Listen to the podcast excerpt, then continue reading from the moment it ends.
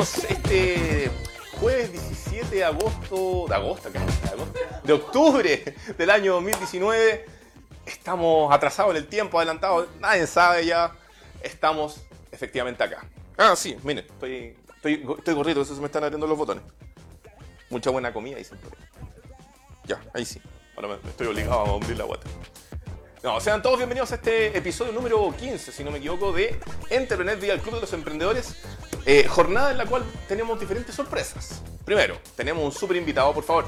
Foco a mi invitado, Cristian Estrada, fundador de Ficagua, hombre que trabaja desde la ciencia para ayudar al mundo agrícola con la falta de agua. Por ahí va, ¿no? Por ahí va. Por ahí va. Muchas gracias por venir acá, maestro. A esta maestro. humilde palestra antes que te vayas a los sures, ¿no? Ahí vamos a estar entrando en detalle.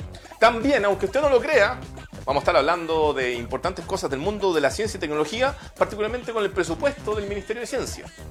Para saber en qué diablo la van a ocupar, si es que ustedes, emprendedores, van por esa línea, tienen ahí una manito. Y además, miren, nuevecito de paquete enviado por nuestros ahora amigos de La Manzana, para no decir la marca.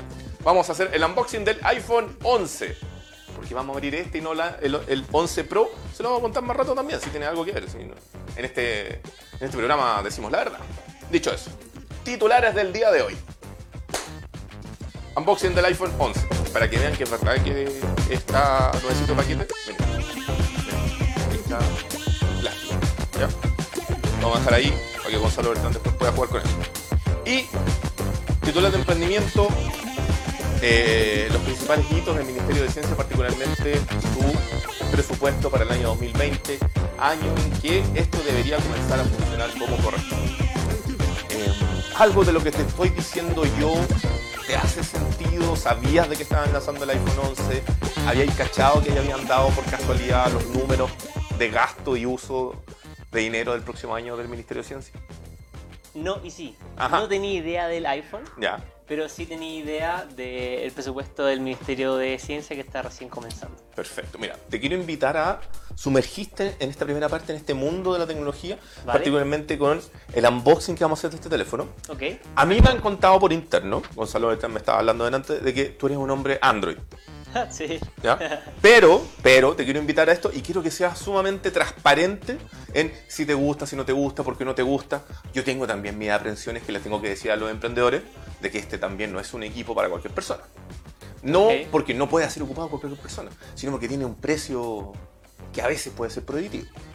A veces puede ser prohibitivo. Entonces, mira, nosotros otra, en otras ocasiones hemos abierto teléfonos del G, hemos abierto teléfonos de... eh, oh, se llevaron...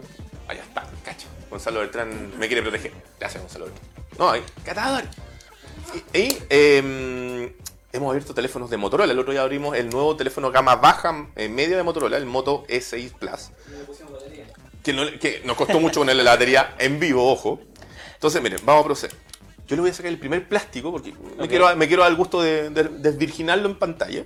Y luego quiero que tú procedas a sacar las otras cosas para que la gente vea que efectivamente esta caja está llena. No es que la hayamos comprado acá en el, al lado del Mapocho. Ok. Entonces, esta es la parte que le gusta a Gonzalo Bertrán. Mira. Ahí. Ahí.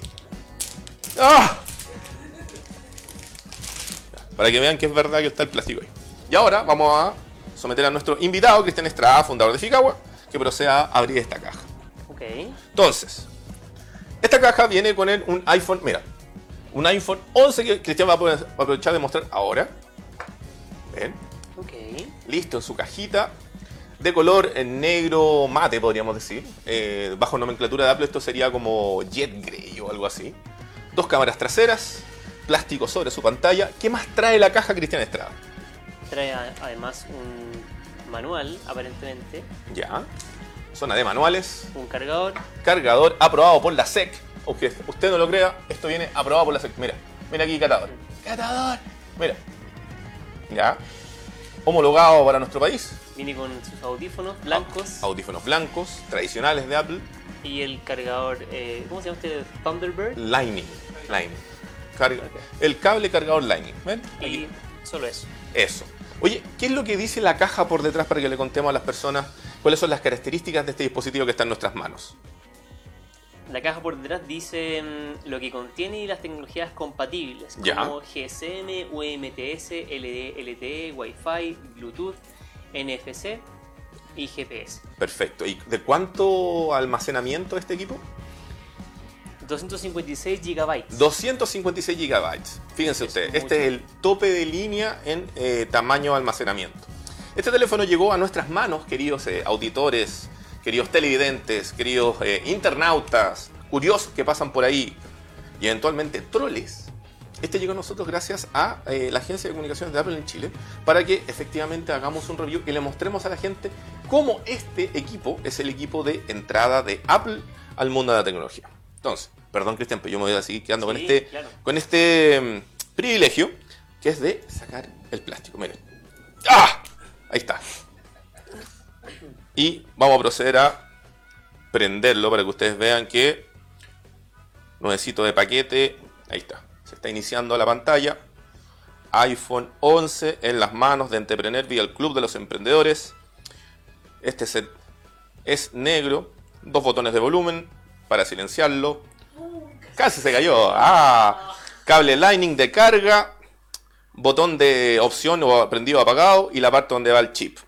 La parte de atrás, un imán para las huellas dactilares. Ahí lo pueden ver. Un imán. Y dos super cámaras. Que son, digamos, la nueva super novedad que ofrece Apple. Que está sacando su teléfono de entrada con dos cámaras. Una cámara normal y una cámara ultra gran angular, podrían decir por ahí. ¿Ya? Entonces, ojo. Viene en italiano. Catador viene en italiano. Mira, inicia. Subtito, subito, subito. Como italiano, me muero de hambre. Ya. Cristian Estrada, ahí lo- para que lo cachurees. Mientras yo te cuento que este teléfono, que es el iPhone 11, del último evento de Apple donde lanzaron sus productos, realizado en septiembre de este año, anunciaron básicamente tres grandes cosas, cuatro grandes cosas. Anunciaron el iPhone 11, que es el que está en las manos de nuestro invitado el día de hoy, nuestro panelista inestable, Cristian Estrada. Después lanzaron el iPhone 11 Pro y el iPhone 11 Pro Max, que son, digamos, los topes super ultra de línea que vienen con tres cámaras traseras. Y lanzaron su nuevo Apple Watch, el Apple Watch Serie 5, el primero que permite que su pantalla esté constantemente encendida durante toda la jornada. Obviamente eso no lo tenemos, aquí yo tengo un eh, reloj de plástico porque, porque nos gustan los relojes de plástico. ¿Ya? Ahora, características de esto, Cristian Estrada. Una pantalla de 6,1 pulgadas, que en estricto rigor al usuario común y corriente no le dice nada. Pero sí le podemos decir tu opinión. ¿Te parece un tamaño bueno en la mano de pantalla? ¿Se ve claro? Se ve muy claro. Y el tamaño está un poco grande. Para ¿Preferirías que fuera más pequeño? Claro. ¿Ya? Pero esto, esto ya está súper estudiado. Fíjate, los chicos que trabajan en diseño de, de interfaz ¿Ya? tienen un esquema en donde ponen una mano y la mano alcanza a llegar hasta ahí, hasta ese sector. Ah, perfecto. Pero cuando escribes con dos manos, pues es más fácil llegar hasta arriba. Perfecto. Para mí, una mano me queda corta para llegar a toda la pantalla, entonces me obliga a usar las dos manos Perfecto. para llegar a todos lados. ¿Tú normalmente qué, qué equipo móvil ocupas para tu día a día? Un Android. Un Android. ¿Qué Android, Mira. maestro?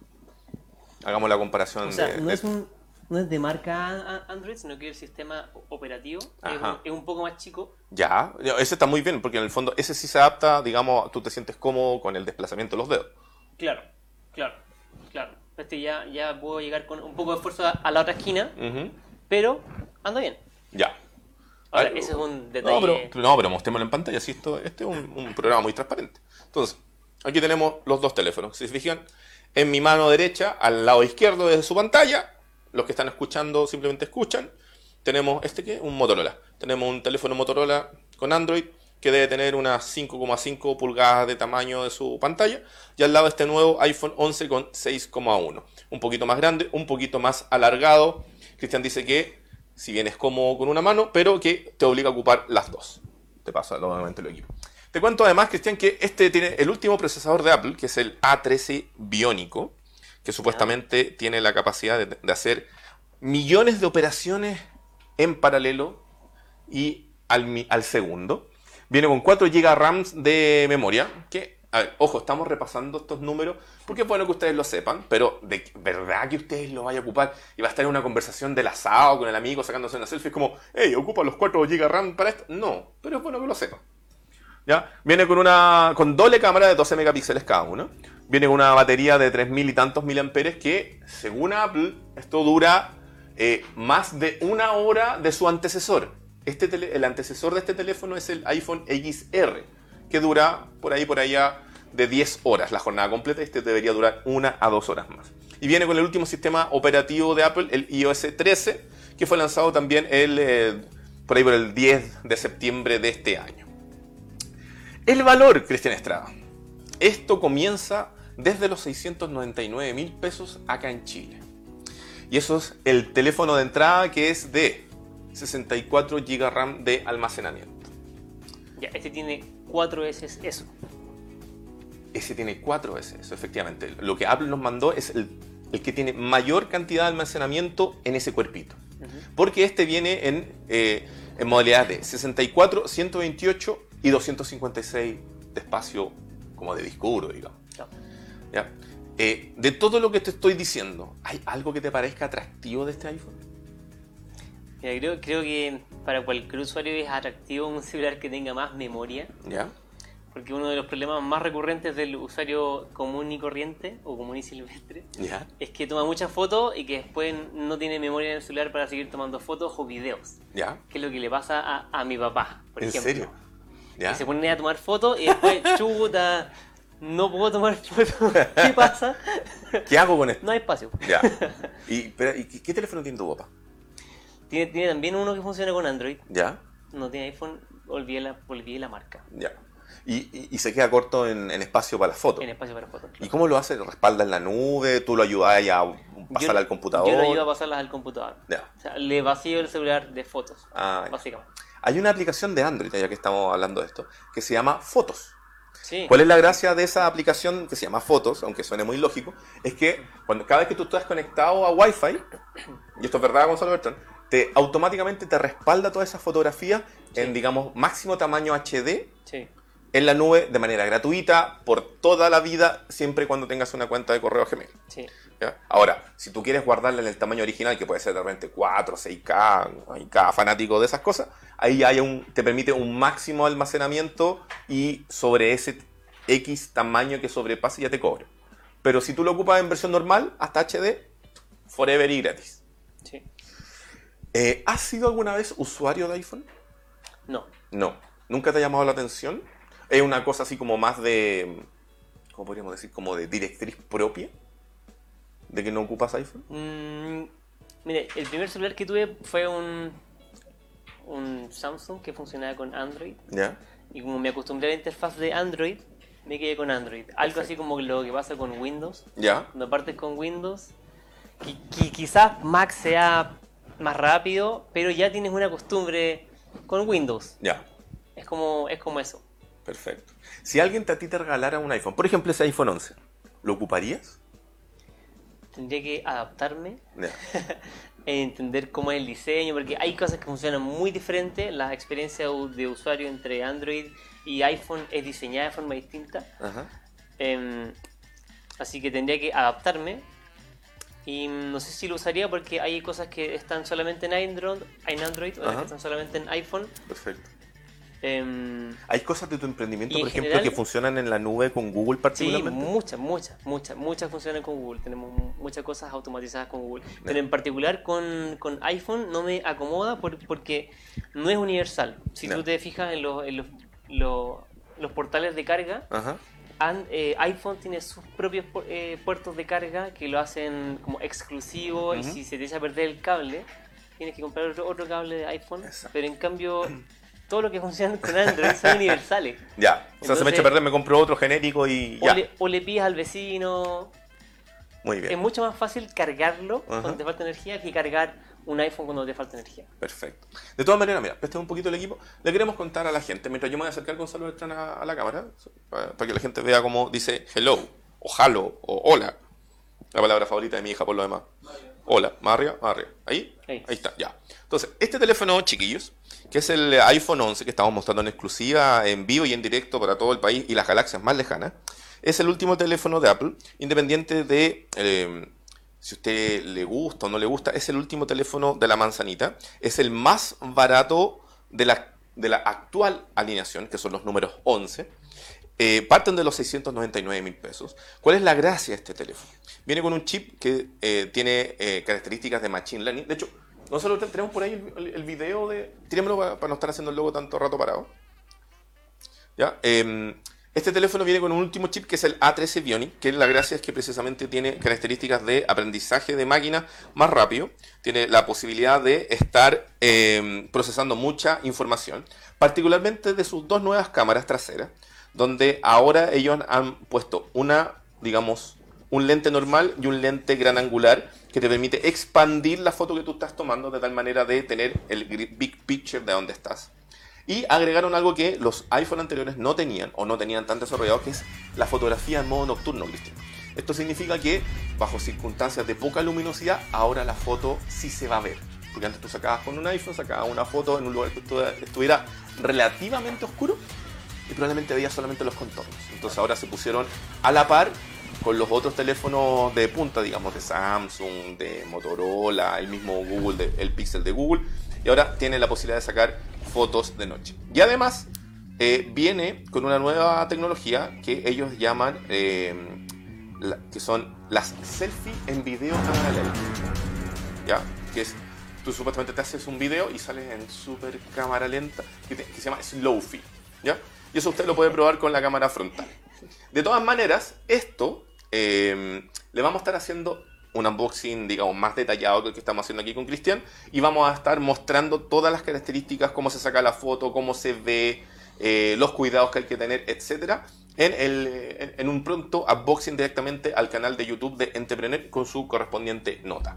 Desde ya le damos las eh, gracias a la Agencia de Comunicaciones de Apple en Chile por habernos permitido mostrar este teléfono aquí para ustedes en vivo y en directo antes que la televisión, antes que lo entreguen en la... Eh, empresas de teleoperaciones como Movistar y otros operadores, antes incluso que los premium resellers que hay en Chile como Mac Online y como Store, que lo comienzan a entregar mañana. Usted lo vio primero acá en Entrepreneur vía el Club de los Emprendedores.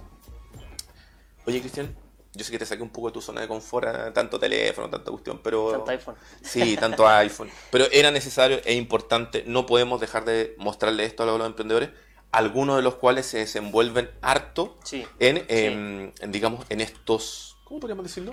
Estos círculos de relacionamiento donde tener un teléfono llamativo o un iPhone como que hace un poco la puerta de entrada. Un autor le decía la ortopedia social. La ortopedia social, muy bien, Gonzalo Bertrán.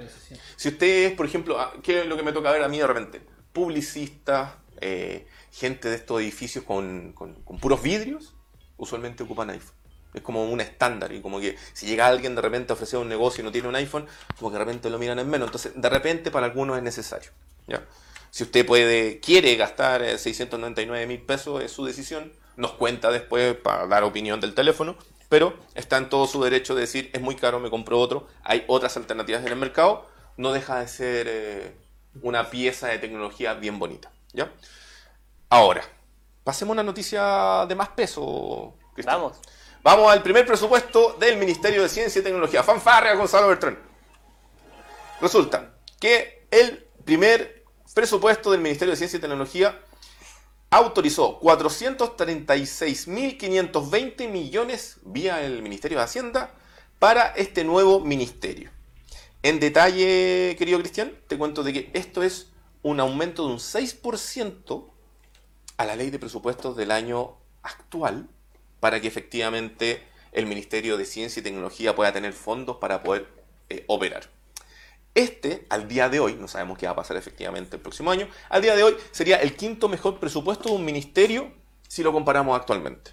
Y por otro lado, esto em, va a dar el kickoff, como dirían por ahí, el inicio, el puntapié inicial, para que efectivamente este ministerio comience a funcionar en nuestro país. De hecho, si vemos aquí en la pantalla y vemos esta gráfica, Cristian Estrada, pero, permiso Gonzalo Bertrán, pero 436.520 millones, que es el presupuesto total, y aquí podemos ver, por ejemplo, un pequeño, un pequeño gráfico, dice alza respecto a 2019, donde, esto lo sacamos del diario financiero por lo demás, amigos del diario financiero no se enojen, donde en el fondo estamos hablando de 6.716 millones, que corresponde al 50,3% de los presupuestos, y aquí hay un análisis particularmente de qué se va a ir a cada cosa ya a la Agencia Nacional de I+.D., ex CONICIT, le va a llegar o- eh, 8.347 millones, que corresponde a un 8% total de esto. El Fondo de Innovación, Ciencia y Tecnología tiene otros tantos. Aquí usted los puede desmenuzar en pantalla y lo puede revisar en la nota que probablemente después vamos a estar subiendo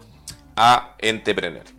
Primero que nada, Cristian, ¿qué te parece de que ya se sepan, digamos, estos valores, estos montos con los cuales va a estar trabajando este nuevo ministerio? Maravilloso. Pero más maravilloso es ¿Mm? saber que hay un ministerio al fin. Tú tienes un emprendimiento relacionado con el agro desde el, desde el mundo de la bioquímica o biodesarrollo, no sé cómo llamarlo. ¿Tú eras alguno de esos emprendedores que pedía a gritos que existiera este ministerio? No sé si a gritos, pero... Mira, no lo pedí a gritos, pero sí creo que es muy bueno tener un- una, una casa para la ciencia y, y tecnología, porque antes no había, no había casa y estuvo, según entiendo, porque no soy muy profundizado en estas materias políticas, pero entiendo que en, el- en el- en el- algún punto dependió de un ministerio y después se cambió de ministerio y la ciencia y tecnología no, no hacía match correcto con esos ministerios que no entendían mucho de ciencia. Claro, o sea, lo que Eh, existía antes era CONICIT. Aún existe con. No, sí, claro, pero a lo, a lo que... Bueno, va a cambiar de nombre.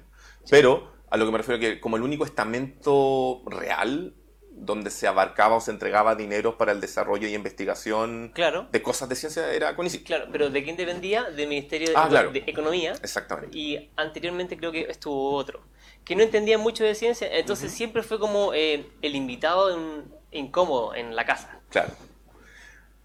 Em, una de las primeras cosas que va a ocurrir el próximo año con este presupuesto 2020 del Ministerio de Ciencia es la, lo que pusimos acá, ¿en qué se viene? Es la creación de la subsecretaría, quien va a estar supervisando la Agencia Nacional de Investigación y Desarrollo, ex CONICIT, que ahora va, a tener otro nombre, pero digamos que es la oficina de I+D Chile.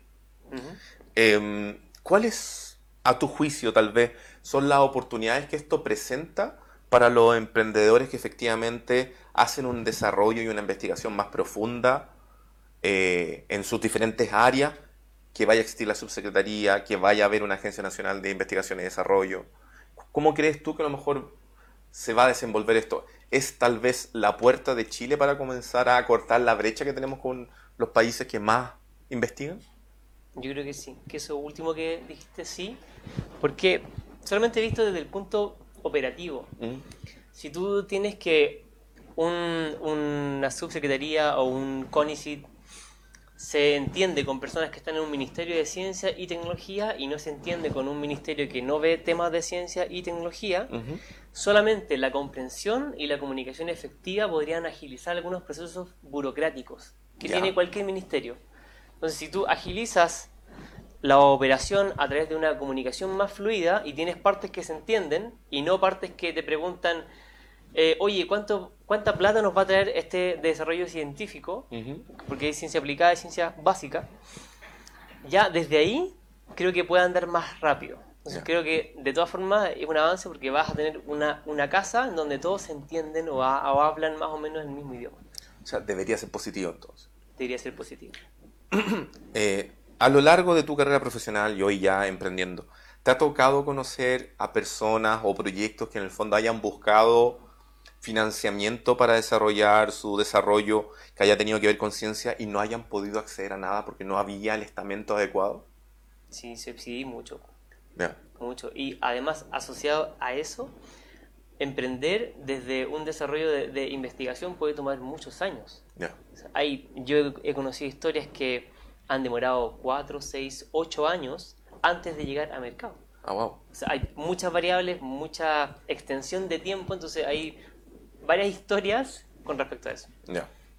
¿A- ¿Alguna en particular que te acuerdas así como un superinvento y que no, no estaba ahí en la nebulosa de poder avanzar precisamente por la falta de soporte? Que asumimos que ahora debería decrecer o debería disminuir esa brecha, ya que ahora tenemos un ministerio con, con fondos, digamos. ¿Te acordáis de alguna cosa en particular? Así como una, una super investigación prometedora. Ajá.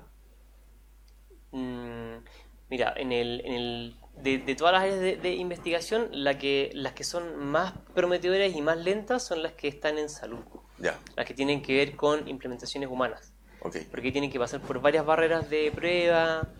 Primero son los grupos de testeo inicial, los voluntarios, después grupos más grandes, hasta que al final hay un- una prueba masiva. Eh, y si es que pasa todas las estadísticas sin efectos adversos, bueno, recién llega al mercado. Y eso puede tomar por lo bajo, por lo bajo, sin, sin cinco años. Mm. Y, y quizás hasta, hasta 15, dependiendo del caso. Entonces, im- imagínate lo que pasa con los investigadores en el camino en cuanto a motivación, en cuanto a financiamiento, en cuanto a energía que le ponen a eso. Claro. Son hartos años como... Y harta, har- harta, harto mate detrás, pues si no es como cualquier cosa. Yo conozco un caso particular, bueno, ellos no, no- nunca fueron a Conicin, y de hecho creo que se está desarrollando fuera del país, como eh, un equipo allá y un equipo acá. Hay un proyecto chileno, que no puedo decir el nombre pa- por temas de, de- del INAPI, digamos, pero que están desarrollando una solución para los dolores crónicos y que tiene que ver obviamente con la investigación de droga y cosas así. Y si no me equivoco ya llevan como siete años. Siete años y la proyección de ellos es como al año 10 salir al mercado y recién al año 15 por escalar. Claro. Así que, bueno. Confiamos entonces de que eh, con esta noticia, Cristian, de estos, vamos a repetir, de estos eh, 436.520 millones que van a llegar, digamos, al Ministerio de Ciencia y Tecnología vía el Ministerio de Hacienda, que sirvan para que efectivamente eh, estas diferentes áreas que va a tener el Ministerio, dentro de las cuales está, bueno, el Ministerio como tal, la Agencia Nacional de I+.D., ex CONICIT, el Fondo de Innovación de Ciencia y Tecnología, el capital humano, es decir, las becas que pueda tener, más la vinculación con el medio, difusión, conocimiento científico y el fortalecimiento del sistema de ciencia, tecnología e innovación, que es todos los ítems a los cuales va a llegar el dinero, que puedan aprovechar este dinero y de seguro, si este programa está al aire el año 2020, cruzamos los dedos, tener de invitado acá a, tal vez al ministro hablando de estas cosas. Hemos llegado a la mitad del programa, Cristian. He hablado como loro. Pero llegó el momento de, vamos a mencionar a nuestro único auspiciador. Gracias a ellos estamos al aire, que es la agencia de comunicaciones Wow Factor. Gonzalo Beltrán, tírate el video.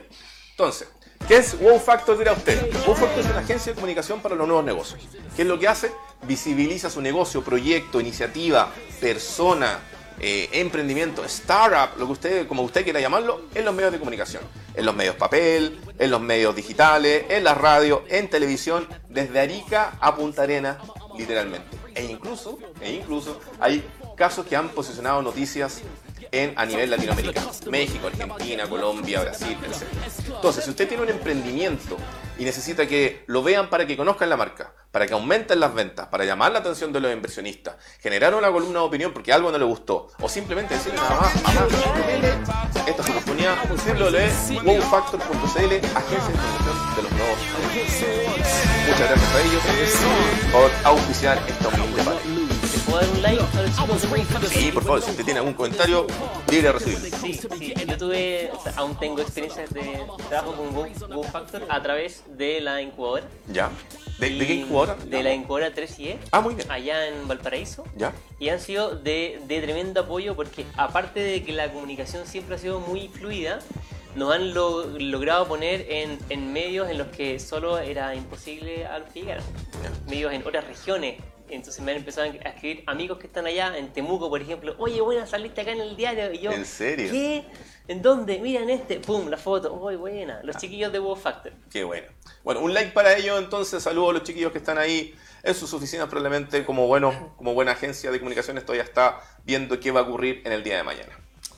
Pero hemos llegado al punto más importante, el que nos convoca y que tiene que ver con la relevancia que tú estés acá, Cristian, que es una conversación contigo a, podríamos decir, a, a agua quitada sobre lo que es Eficagua, que es tu emprendimiento. No nos quiten el agua, por favor. Oye, em, a ver, partamos por lo básico. ¿Qué es Eficagua? Eficagua es una empresa de biotecnología que contribuye a usar mejor el agua en agricultura. ¿Cuándo nació y cómo se te ocurrió? Nació, mira, intelectualmente nació mucho antes, pero operativamente nació el 2016. ¿Ya? Nació en, en parte importante gracias a un fondo de la Gerencia de, de Innovación de Corfo, que era un PRAE, Programa Regional de Apoyo al Emprendimiento, que nos permitió iniciar desde las pruebas en campo, la validación técnica, el empaquetamiento, el producto mínimo viable, hasta ponerlo en las, las primeras parcelas con nuestros clientes. Me gustó lo que dijiste, de que la idea comenzó de antes. ¿De dónde viene la idea de crear Eficagua? ¿Qué fue lo que te hizo a ti clic de decir, eventualmente quiero hacer esta empresa o este proyecto, independiente del momento que te ganaste ya el PRAE? Mm, bueno, la historia aparte va ya varios años. Eh, esto, esto es algo que no, no tenía claro hace dos años, pero mientras fue desarrollando fue hilando hacia atrás. Ya. Y como decía Steve Jobs, los puntos se conectan hacia atrás. Ah, muy bien. Entonces fui, fui conectando esos puntos hacia atrás y creo que eh, la raíz nace desde que en biotecnología, cuando yo estudiaba en la Universidad Andrés Bello, ¿Ya? en Viña del Mar, ¿Qué, qué estudiaste? estudié in- ingeniería en biotecnología en la Andrés Bello en Viña del Mar. Ya. En segundo año yo me inscribí en un taller de montañismo, ¿Ya? porque a mí me gustaba escalar y yo pensaba que bueno, ahí podía escalar. Me di cuenta que no era solo escalar, que un cerro se puede escalar o caminar. Y en las salidas a terreno me fui enamorando de lo que veía, de los paisajes, de los ríos, los bosques. Y luego de que me enamoré de todo eso, ya no había vuelta atrás. Entonces comencé a pensar, bueno, ¿cómo contribuyo desde lo que estoy estudiando a esto que me gusta hacer, que es el, el montañismo? Ok. Que, que lo sigo practicando hoy, hoy sigo yendo a, a lugares a, a acampar, a caminar. Por, algo está la tremenda Sí. mochila ahí. No les hemos mostrado la mochila, pero es más grande que Cristian. Es gigante. Va- va- no sé por cuántos días va, pero va pelado. Bueno, entonces de ahí quedó este bichito de, bueno, voy a contribuir desde la biotecnología a conservar esto. Ok. Y cuando salí, comencé a tocar puertas en empresas que están en biotecnología ambiental, biotecnología ve- verde, y me fue, me fue mal porque no habían puestos aún, como que no había espacio para absorber a los profesionales que estaban saliendo. Y en paralelo estaba participando en un voluntariado ambiental. Yo, yo siempre fui mucho de voluntariado en, en la universidad, súper activo.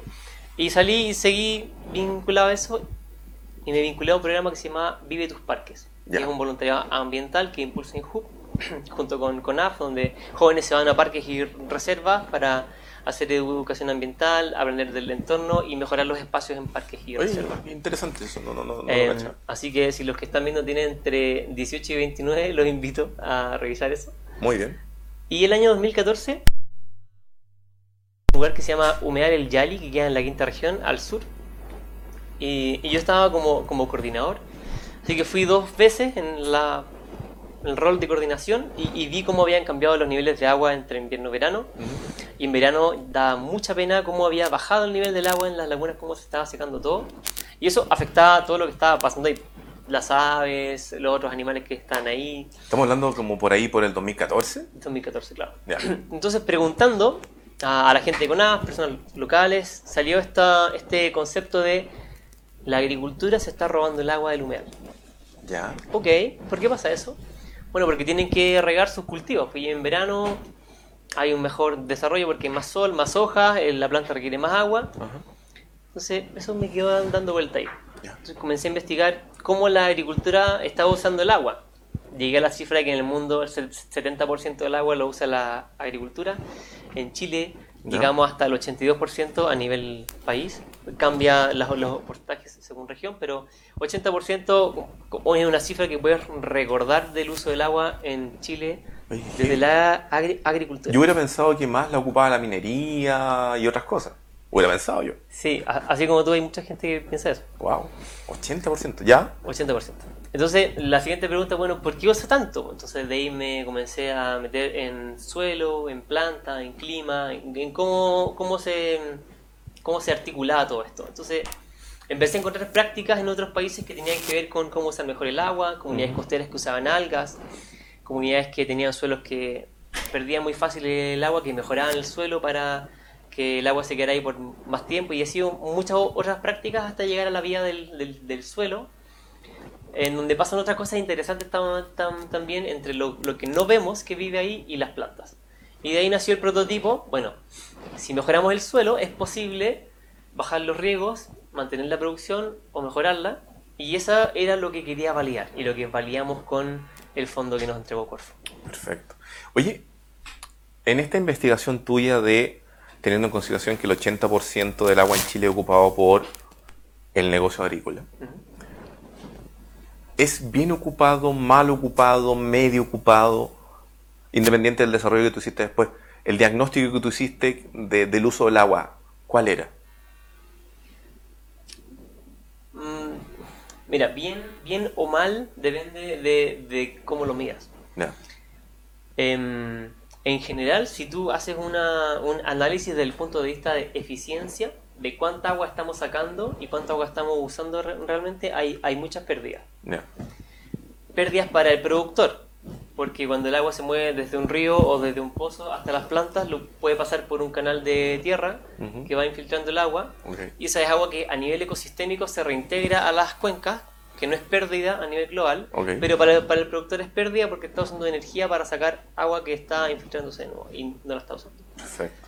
Eso tiene que ver con la tecnificación del riego, em, el revestimiento de canales, que busca mover la mayor cantidad de agua posible sin pérdidas Ujú. hacia las plantas. Ok. Porque hoy en el Ministerio de Agricultura eso entiende por eficiencia, mover correctamente el agua. Ok.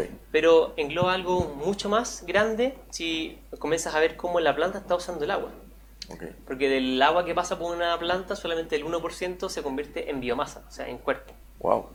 Entonces, eh, ¿qué medimos cuando hablamos de eficiencia? Y ahí, ahí me comencé a meter de forma muy profunda y este año des- desarrollamos un modelo de eficiencia hídrica Ya. que contempla cinco pilares en donde hablamos de cómo di- diferentes ámbitos contribuyen a que una planta pueda producir más con la mínima cantidad de, de agua. Ok. O sea, exponenciar al máximo, ser lo más eficiente posible con pocos recursos. Claro, claro. Pensando en de. Y, y eso, perdón, yo estoy infiriendo, mejor lo pregunto. Y eso va de la mano porque precisamente estamos en un periodo de sequía. O, o- o- o va por otro lado. Simplemente te preocupaste de eficientar el sistema independiente de la cantidad de recursos que hay. No, no, no. Para mí era importante entender cómo estábamos en, en eficiencia porque si estamos usando mucho y estamos siendo súper eficientes, no hay, no hay mucho más que hacer Ujú. y, y el camino que nos queda es secarnos. Ok. Porque tenemos un marco de regulación en torno al agua que hoy no nos favorece, ¿eh? en particular desde la región metropolitana hacia el norte. Pero si tú lo miras desde el punto de vista de, bueno, tenemos un, un tramo largo de incorporar eh, eficiencia, de forma que esa agua que se podría ahorrar la usáramos en conservación de entorno, en regeneración de ecosistemas hídricos, en recuperar espacios que hoy no tienen agua para que tengan agua. Bueno, ahí es interesante analizarlo. Y ahí es donde queremos apuntar, cómo, cómo convertir los ahorros en recuperación de agua al final. Y estos cinco pilares que tú me estás diciendo recién, ¿ustedes es una metodología, un programa que desarrollaron? Claro, es un modelo que integra diferentes tecnologías. Ya. ¿Y se puede conocer un poquito o, o todavía está en desarrollo y guardamos secreto de eso cuando esté listo? Eh, lo tenemos a nivel de modelo argumentado ¿Ya? y el, y el plan es desde el próximo año eh, pilotear un modelo en donde podamos integrar diferentes pro- proveedores de tecnología Ujú. para ofrecer un servicio de, de eficiencia que, que permita bajar los consumos y en paralelo lo que te- tendríamos que generar es alguna forma de usar los ahorros en conservación. Perfecto. Entonces, llegaste a este fondo PRAE, ocupaste para hacer esta investigación y validar en el fondo Claro. una hipótesis. ¿Y de, de eso salió, salió algún producto, salió algún servicio? ¿Qué, qué, qué pasó ahí? Salió un producto, salió, salió Humesuelo, que era Ya. una formulación de varias cosas, ¿Ya? y en el camino nos dimos cuenta que eso lo podíamos separar en dos productos, así que ahora hay dos Humesuelos. Eh, que están enfocados en agricultura, también se pueden usar en jardinería, pero hoy estamos puestos con el foco en, en agricultura. ¿Y qué hace un suelo? Eh, en general, antes de ver, los detalles de un suelo 1 o 2, ¿qué hace un Un suelo? humesuelo lo que hace es mejorar la calidad de la tierra y las raíces para que la planta pueda usar mejor el agua. Para que un riego te dure más y para que el, agua que se queda ahí, la planta la pueda convertir me- mejor en, en hoja, en tallo. ¿Y eso es para todo tipo de terreno? O sea, para un terreno que está, no sé, digamos, bueno, hidratado, con condiciones óptimas, lo mejora más aún. Y para un terreno tal vez que está en un lugar problemático, no sé, con falta de agua, medio árido, que le llega poco mate- material hídrico, lo ayuda a, también a que se, efectivamente se pueda ocupar para producir. En ambos casos, En, a- en ambos casos, sí, eh, tiene más impacto en ese suelo que está más degradado, más, eh, Si tiene más arena, que, Mm. que lo hace que pierda más rápido el agua, mejor es el efecto. Pero hemos visto que en un tipo de suelo, que es como el- este suelo donde se saca la arcilla para los colegios, hay suelos así, ahí, ahí, no, ahí no recomendamos usarlo. ¿En qué hiciste pilotos, me imagino? ¿En, Claro. en qué sectores lo hiciste? Trabajamos en Limache, en Quillota, en, Ol- en Olmué, en La Ligua, en Cabildo, en Petorca, en Concón, en Valparaíso, Ah, en casi toda la región. en, en varias comunas, sí. Ya. sí. Y, y en todas las comunas y sectores donde estuviste, se obtuvo un buen resultado esto. Sí, sí. En, en todas las comunas vimos cosas diferentes, entonces ahí empezamos a entender cómo, cómo nos afecta el suelo, cómo la planta re- responde a, a- a esto según el lugar donde esté. Em, pero en general los resultados fueron siempre muy positivos. Se puede conocer, no sé si estamos cruzando el umbral, digamos, de la difusión inocua, que es revelar más allá de lo que tiene que ver con las patentes, pero ¿qué- de, qué, ¿de qué está hecho el humesuelo? ¿Qué tecnología está detrás? Bueno, como, como tecnología estamos combinando tres, tres cosas. Los, los bioestimulantes, que son, son como las vitaminas que ayudan a las plantas a que eh, de- desarrollen más sus raíces o, o sean mejores en nutrirse. No son fertilizantes, sino que ayudan a que se nutra mejor.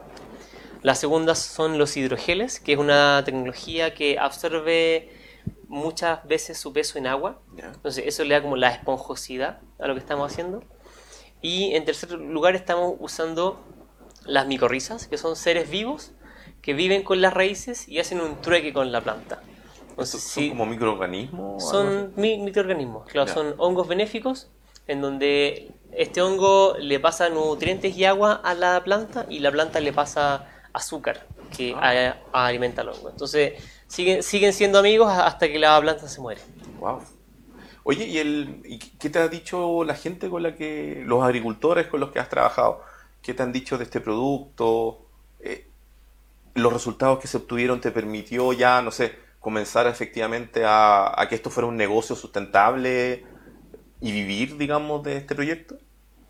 Mira, en general los agricultores al comienzo se sorprenden con, con lo, con lo que ven y es lo que generalmente pasa cuando alguien conoce cómo funciona la tecnología en particular de los hidrogeles, porque es algo muy visual y muy instantáneo. Entonces tú tienes un polvo, un polvo le echas un, un poco de, de agua y como un crescencio esto se comienza a inflar y la cara de las personas comienza a cambiar. así como- Ah, es- esto viene en un frasquito, digamos. Claro. Y, y uno lo echa como si fuera o un tierra. tarro o un bidón. Claro, tiene, tiene como una textura de arena. Ya. Entonces, ese, ese efecto casi siempre se genera en las personas que no conocen esta tecnología. Como ver cómo un- un- una arena aparentemente se comienza a hinchar con agua y comienza a crecer y es como que, oh, ¿cómo pasa esto?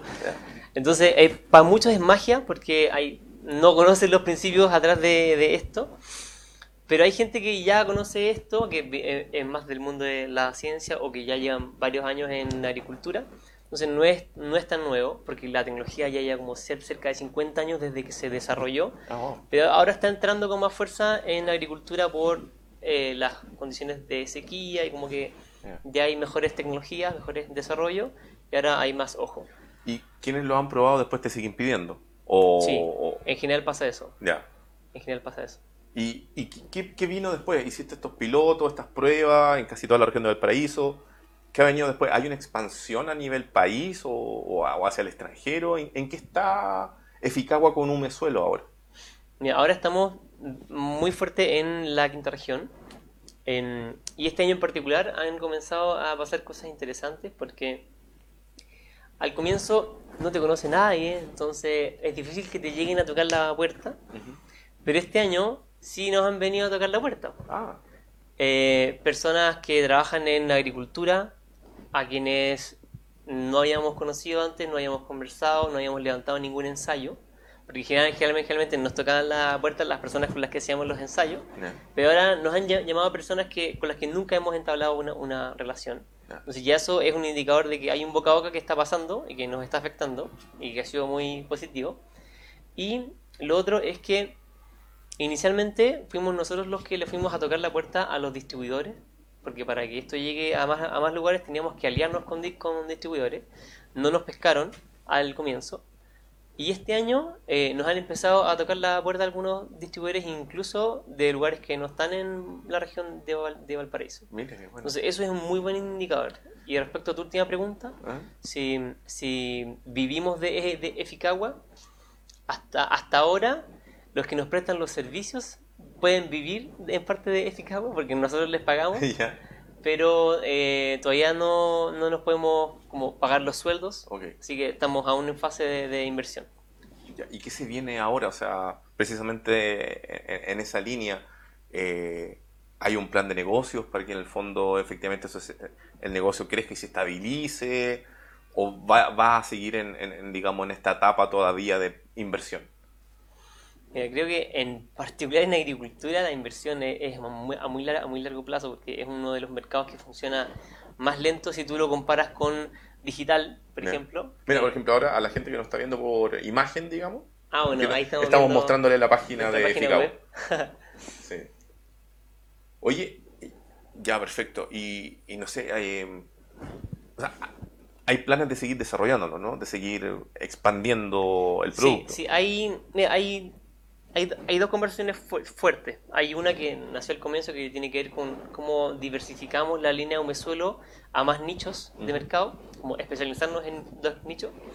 Y la otra que comenzó este año es cómo convertimos o cómo integramos un servicio para ofrecer, que tiene que ver con este modelo de los cinco pilares de eficiencia hídrica agrícola. Ujú. Entonces ahí estamos con- conversando en cómo integramos tecnologías para ofrecer un paquete que sea un servicio, un, un plug and play enfocado en eficiencia hídrica, que nos permita dejar de hacer esta facturación estacional que está asociada a la agricultura, sino que ofrecer al- algo que nos permita tener un flujo mensual y que tenga un espectro más amplio, porque lo que estamos of- of- ofreciendo hoy como insumo solamente está en dos pilares de los cinco pilares de eficiencia hídrica agrícola. Y tú dijiste algo recién súper relevante, estacional. Eso significa que el humesuelo particularmente te lo compran más en cierta época del año. Dependiendo del mercado, claro, Ya. claro.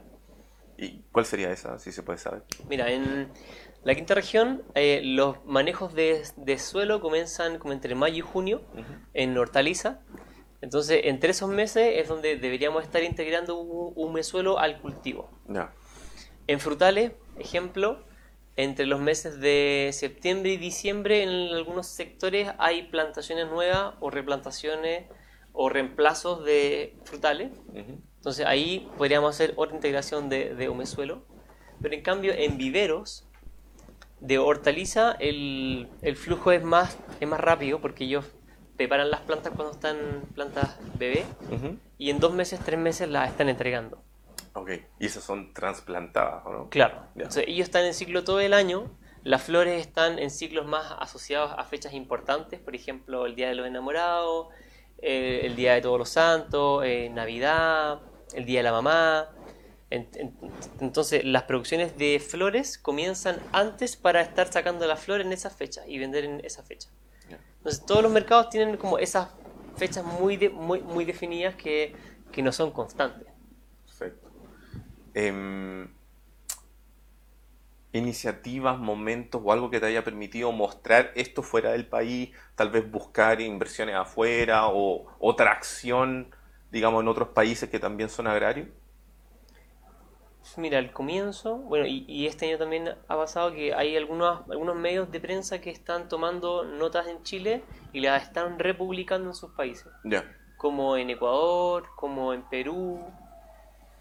En- entonces, la prensa nos ha ayudado a llegar a esos otros lugares y hemos levantado interés ahí. O sea, nos han escrito desde Ecuador, nos han escrito desde Perú, pero para, ex- para exportar hay que hacer otra preparación. Eh, y no estamos listos aún para exportar. Perfecto. Em, si yo soy una persona común y corriente que no, no, no tengo una plantación, sino que tengo eh, flores, eh, plantas en mi casa, ¿puedo ocupar un mesuelo? Claro que sí. ¿Y con- dónde te ubican? ¿Cómo yo compro un mesuelo? En, en el sitio web ¿Ya? lo que estamos haciendo es que los interesados nos escriben dentro de la, dentro de la página de inicio. Hay un formulario, por ahí nos están contactando. no- de ahí nos contactamos por teléfono para saber cuál es el contexto, cuánto necesitan, y luego hacemos un despacho. Ah, o sea, ustedes igual también hacen un análisis como del requerimiento para saber cómo responder. Claro, claro, porque si está en... Bueno, de base hay que entender que no todos los suelos son iguales. Entonces nos damos el tiempo de hacer esa pregunta para hacer una recomendación de uso. Ya. Más o menos, ¿cuánto debería costarle a alguien que tiene un jardín, no sé, en- voy a inventar, en un balcón, ponte? O que no sé, que tenga maceteros, ponte. Eh, no sé, hay una medida estándar de un suelo, se venden en un cierto tamaño y eso le sirve. O, Sí. o todo es customizable, en verdad. No, tenemos formato, eh, tenemos un formato de 300 gramos, ¿Ya? que uno de los que pueden ver en nuestra página inicial. Es el que estamos orientando a público doméstico. Ok. Y después nos saltamos a 3 kilos y 15 kilos, que ya son más para, claro, el que, el que se ve ahí. Ustedes, los que tienen, están viendo esto por imagen, no que lo están escuchando en el podcast. Ahí están los tres tamaños, 300 gramos, 3 kilos y 15. El de 300 gramos es una cajita muy bonita, eh, aparentemente de cartón reciclado, no sé si me equivoco. Sí. Una cajita como, parecía como una cajita de jugo, pero un poco más grande. Eh, el de 3 kilos es un bidón y el de 15 kilos es un eh, tarro, como el que usted, si usted compra pintura para la casa, Claro. muy parecido. Ya, perfecto. Entonces, pensando en un balcón, hago la imagen eh, de 2 metros cuadrados. Esto les podría alcanzar para, para dos balcones y medio, tres balcones. Perfecto. El de 300 gramos. El de 300 gramos. Sí. ¿Qué valor tiene el de 300 gramos? Dependiendo del formato, Ajá. eh, tenemos uno en 10.000 y el otro está en 12.000. O sea, son valores relativamente bien accesibles, digamos. Perfecto. Y el sitio web www.eficawa.cl. CL. Ya lo saben ahí, www.eficawa.cl, el sitio web de Eficawa para quienes les interese mejorar el suelo de sus correspondientes casas, departamentos. ¿Sí- ¿Sirve también para las cosas hidropónicas? No, ¿No? Ah, no, no. Hidropónica trabaja sin, sin suelo. Ya, lo desconozco, simplemente tenía que preguntar porque dije. y- y- Oye, em, ¿algún aviso? ¿Alguna cosa? ¿Algún, algún tip, consejo, a- alguna solicitud, algún levantamiento de, de atención que quieras decirle al público que nos está mirando y que nos está escuchando en este programa? ¿Alguna cosa en particular que tengas en la cabeza que sea relevante para Eficagua que quieras pasar el dato? Em, para Eficagua, no, me gustaría más hacer un- una, una, una invitación local. Juegue, por favor, esa cámara es suya. Em, creo que contribuye mucho consumir local, comprarle a los agricultores de, de acá, comer alimentos que se dan en la estación, porque eso contribuye mucho a la economía local. Y, y como estamos en contexto de sequía, eso al final le impacta directamente a los, a los agricultores que hoy, hoy la ven súper complicada. En la sequía que, en la cual estamos hoy, entendiendo que hay muchas variables que se tienen que dar, climatológica, el desgaste natural, lo que ha hecho el hombre, ¿tú crees que la vamos a superar en Chile o nos tenemos que acostumbrar a que haya menos agua? Mira, creo que nos tenemos que adaptar a que, a que va a haber menos agua. Creo que vamos a resolver este problema porque creo que cuando un problema afecta a muchas personas, hay muchas pers- pers- personas pensando en soluciones y conversándolo, como está pasando ahora con la sequía. Y como ha sido tan mediático, hay muchos sectores que le están metiendo cabeza, están conversando. Eso genera, genera algo, genera plataformas de apoyo para probar ini- iniciativas, validar otras y después implementar soluciones que puedan eh, mitigar el daño que estamos sufriendo por sequía. Pero sí creo que a futuro la proyección es que, por lo menos desde la zona central hacia la zona centro-norte, van, van a bajar las lluvias según las, según las proyecciones van a aumentar las, las temperaturas. Y eso también va a hacer que quizás a, a futuro varíe la producción agrícola que tenemos. Hace dos semanas estaba conversando con, una, con un agricultor que produce en vivero y él, él produce, produce paltos y produce limones para después que alguien los plante en su campo. Y me decía, mira, con la cosa como está hoy, quizás después yo esté haciendo mangos, esté haciendo Claro. papayas por el clima, Claro. por la temperatura. Mira. Nos vamos a transformar en un país Entonces, de papayas. no sé, no lo sé, pero de que hay una predicción a la baja en precipitación, a la baja en, en lluvia, eso es una realidad. Oye, nos tomamos unos minutos más. Normalmente paramos a las 20 horas. Comenzamos un pelito más tarde, así que Gonzalo Bertrán nos va a perdonar. Pero ha sido muy interesante la, la- la conversación, sobre todo particularmente por lo que hace un mesuelo de Ficagua, que es algo que en el fondo es súper latente en nuestro país, que seguimos siendo un país súper productor de materias primas y de... Claro, y súper exportador de agua. Claro. Sí. Y bueno, Bien. yo sé que tú viajabas hoy día, así que muchas gracias por haberte dado el tiempo de haber venido acá, estos casi cincuenta y tantos minutos de participar en Entrepreneur. Que has nuevamente invitado para cuando vuelvas de viaje, cuando haya alguna cosa que contar acá sobre Ficagua. Gracias a ustedes por la invitación. Gracias, maestro. Chiquillos, ustedes vivieron este episodio número 15 gracias al gentil auspicio de Wow Factor acá en el Club de los Emprendedores. Eh, más tarde pueden ver el estreno de este capítulo a través del canal de YouTube de Entrepreneur, youtube.com slash entrepreneurcl. Pueden también escucharlo, si van camino a su casa, en el bus, eh, descargarlo si quieren, uno nunca sabe, a través de Apple Music, Spotify y como siete otros canales menos conocidos donde está Anchor. Y eh, también esta va a estar la nota, digamos, escrita en www.entrepreneur.cl. Nosotros le mandamos un saludo a la Monse Lecaros, que no la habíamos saludado, que está aquí en espíritu, usted no la ve, pero está acá, que todavía está de vacaciones, pero ya le queda poquito por volver. Por nuestra parte, muchas gracias por eh, su sintonía, por escucharnos. Hoy día hablamos menos cabeza pescado, gracias a Cristian. Así que nos vemos pronto en un nuevo episodio. Nos vemos. Adiós.